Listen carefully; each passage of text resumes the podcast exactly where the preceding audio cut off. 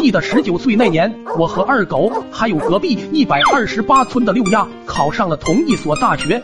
他们俩在读小学二年级的时候就好上了。上大学后，两人一周最少要出去住一次。那时候手机还没有现在那么流行，我们的寝室里装了一部座机。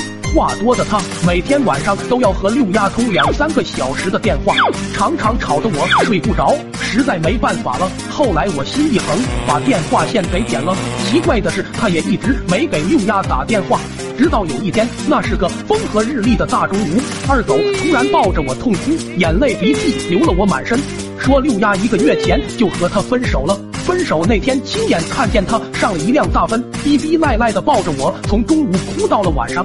本来以为经过时间的流逝，他会慢慢忘记这件事，可是半个月后，我发现二狗不对劲了，每天早出晚归。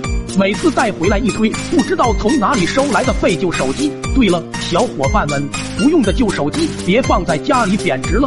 我那台苹果十一多放了一周就少卖了三百多，贬值速度也太快了。幸好我及时在转转上卖了，赚回四千多，不然就亏大了。你也赶紧去看看吧。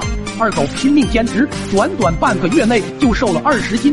我看不下去了，带着他问原因。他犹犹豫豫地说，半个月前六丫的闺蜜告诉他，六丫其实是得了癌症，还是晚期，没得治。那天的大奔是六丫托人帮忙演戏的，为的是绝了他的希望。对于只有半个脑子的二狗一听就信了，跪地上哇哇大哭起来。于是他发了疯似的省吃俭用，两个月内居然给他存了八千块钱。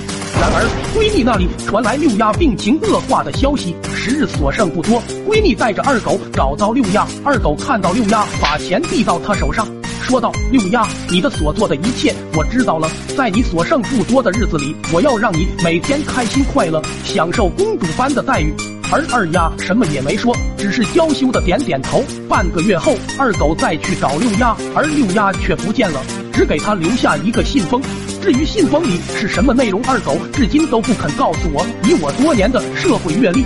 大脑的潜意识告诉我，这个故事配上这样的音乐，肯定会有反转。不信，咱们走着瞧。